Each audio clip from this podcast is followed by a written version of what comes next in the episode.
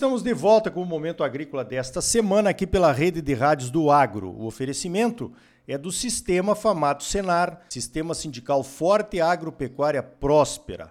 Olha só, dentro do contexto da invasão da Ucrânia pela Rússia, aconteceu aí uma disrupção, pelo menos momentânea, em diversas commodities mundiais, também nos fertilizantes, a questão dos fretes. Então nós temos um cenário bem diferente, né, depois da invasão do que tínhamos antes da invasão, que por conta do Covid já não era um cenário muito favorável, principalmente nessa questão de oferta e demanda de mercados. Eu vou conversar agora com o professor Lucílio Alves, ele é professor lá na Exalc, a Escola Superior de Agricultura Luiz de Queiroz em Piracicaba e também faz parte do CPEA. Nós vamos conversar sobre o trigo.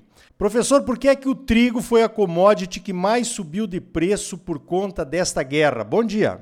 Bom dia, Ricardo. Obrigado pela oportunidade. Um prazer estar aqui com você e discutindo aí sobre o agronegócio brasileiro. É, Ricardo, a gente estava vindo de um contexto para o trigo em nível mundial de redução dos estoques em virtude de uma maior demanda a partir da Covid. É uma maior demanda a partir do momento, especialmente, em que as famílias ficaram mais tempo em casa, e isso num contexto aí de Europa, é, Ásia, em que o trigo é extremamente importante na alimentação aí da população. Com o início e o acirramento da guerra da Rússia contra a Ucrânia, é, nós tivemos uma ruptura do ponto de vista de logístico em termos de fornecimento de produto e incertezas em relação à oferta. E nesse contexto, os dois países, é, Rússia e Ucrânia, representam aí 14% da produção mundial de trigo, mas eles em conjunto representaram 30% da oferta para exportação.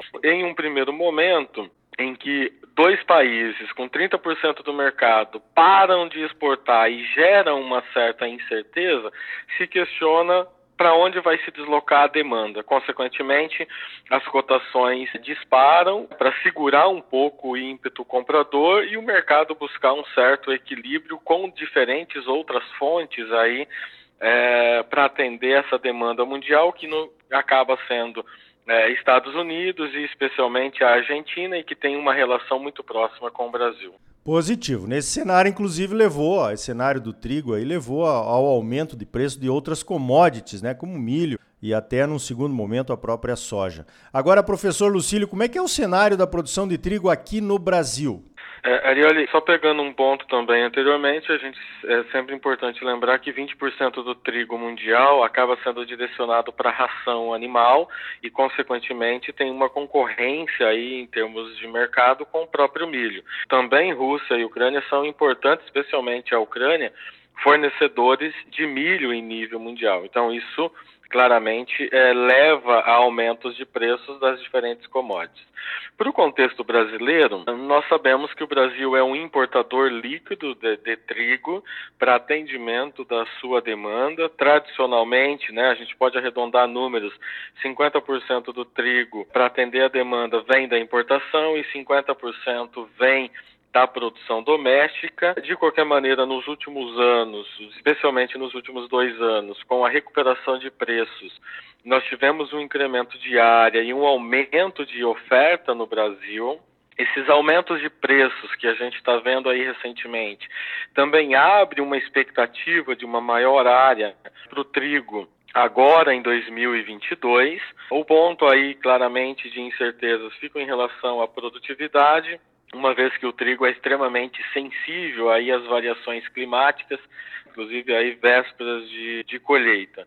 Então, qual é a expectativa, né, efetivamente, de produtividade e, consequentemente, de oferta para essa temporada? Mas há um certo otimismo e toda uma expectativa de que nós tenhamos um novo recorde de oferta, sendo que 2021 a gente já teve a maior produção aí da história. Legal, vamos esperar que isso aconteça realmente, né? Nós tratamos desse assunto na reunião da Comissão Nacional de Cereais, Fibras e Oleaginosas, da CNA, o assunto trigo, né? E também a questão das oportunidades que o Brasil teria. O Brasil é o quinto maior importador de trigo do mundo, mas também estamos exportando esse ano, inclusive com recordes. Professor, você vê oportunidades para o trigo brasileiro por conta dessa ruptura no mercado mundial? Sim, pontos importantes, né? Por que, que nós importamos trigo e se a gente tem aí possibilidade de ter aumento de oferta, né?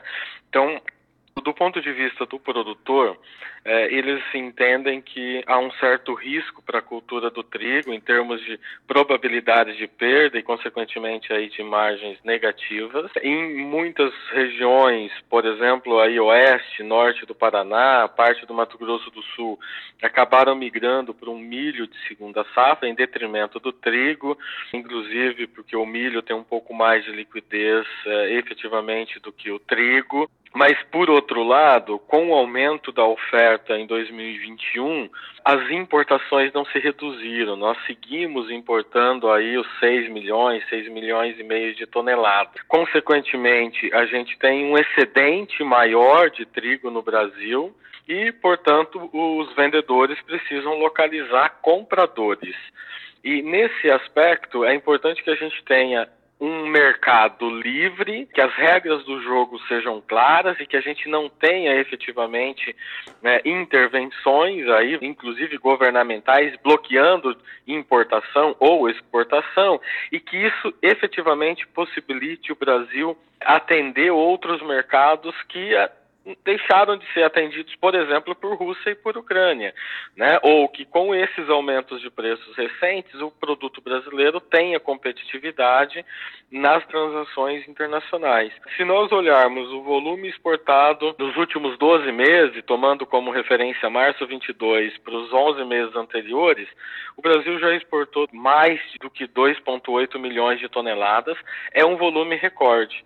Isso é extremamente importante, que é num contexto, de novo, uma restrição de oferta especificamente do Mar Negro, Rússia e Ucrânia, em que o Brasil conseguiu atender diferentes mercados da América, da África e até parte da Ásia. Ou seja, nós temos sim oportunidades pela frente e para isso a gente precisa né, as absorções de tecnologias que já estão disponíveis e claro que o produtor entenda que é melhor ter uma cultura comercial na segunda safra, especialmente região sul, em detrimento de uma cultura de cobertura verde, né?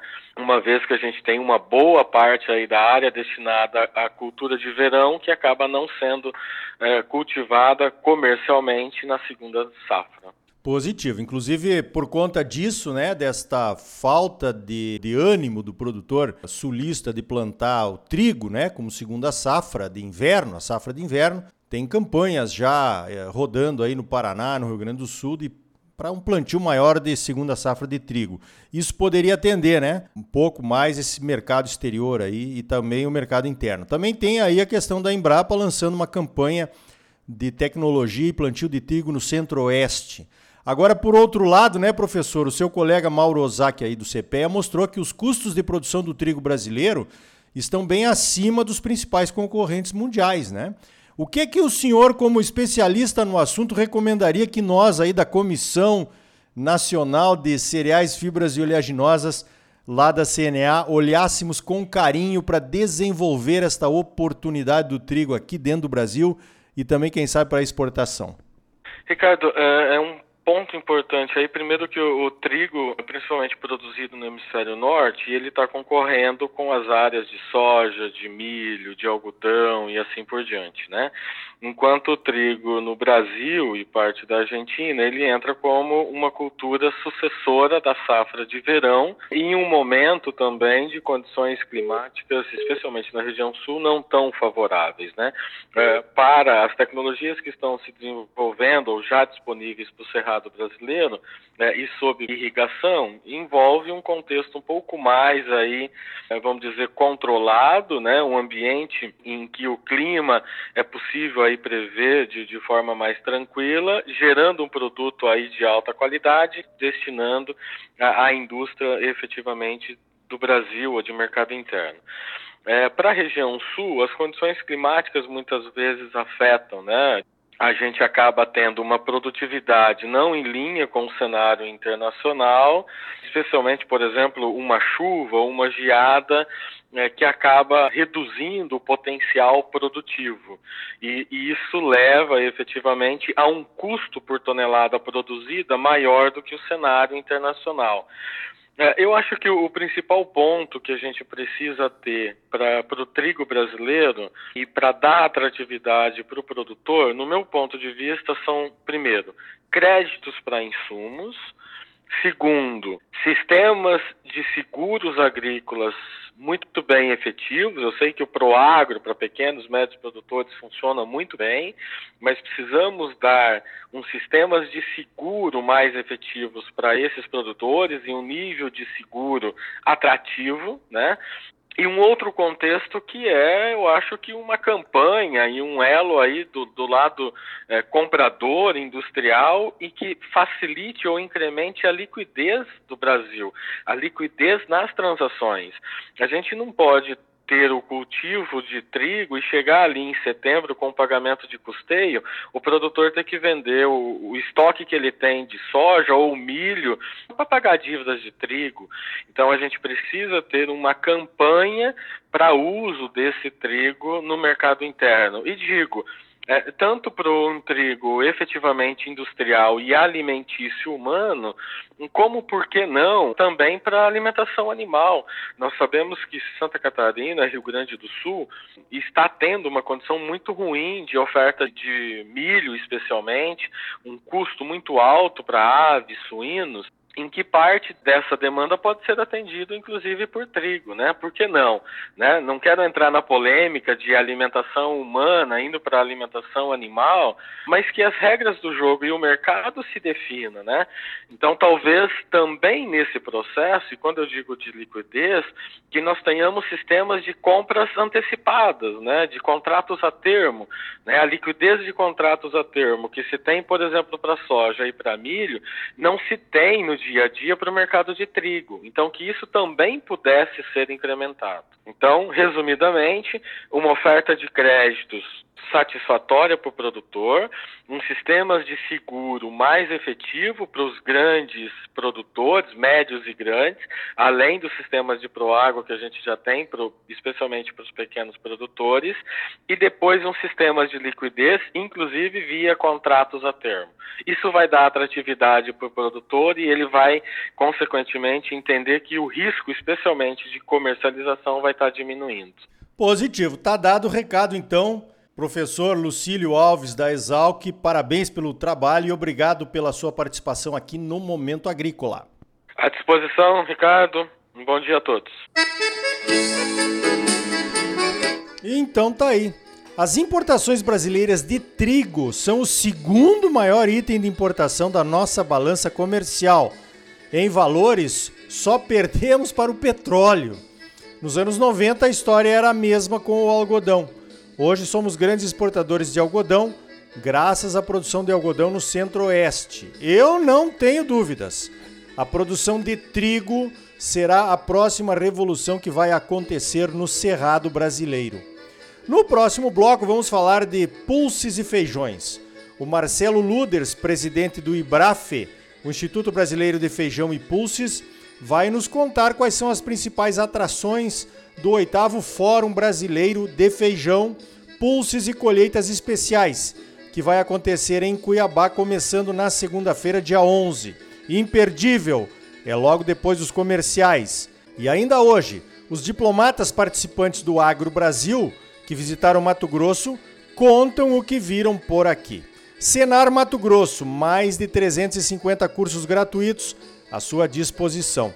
São gratuitos porque já foram pagos pelos produtores rurais do estado. Procure o sindicato rural de sua cidade, faça um dos cursos gratuitos do Senar e comece uma vida nova.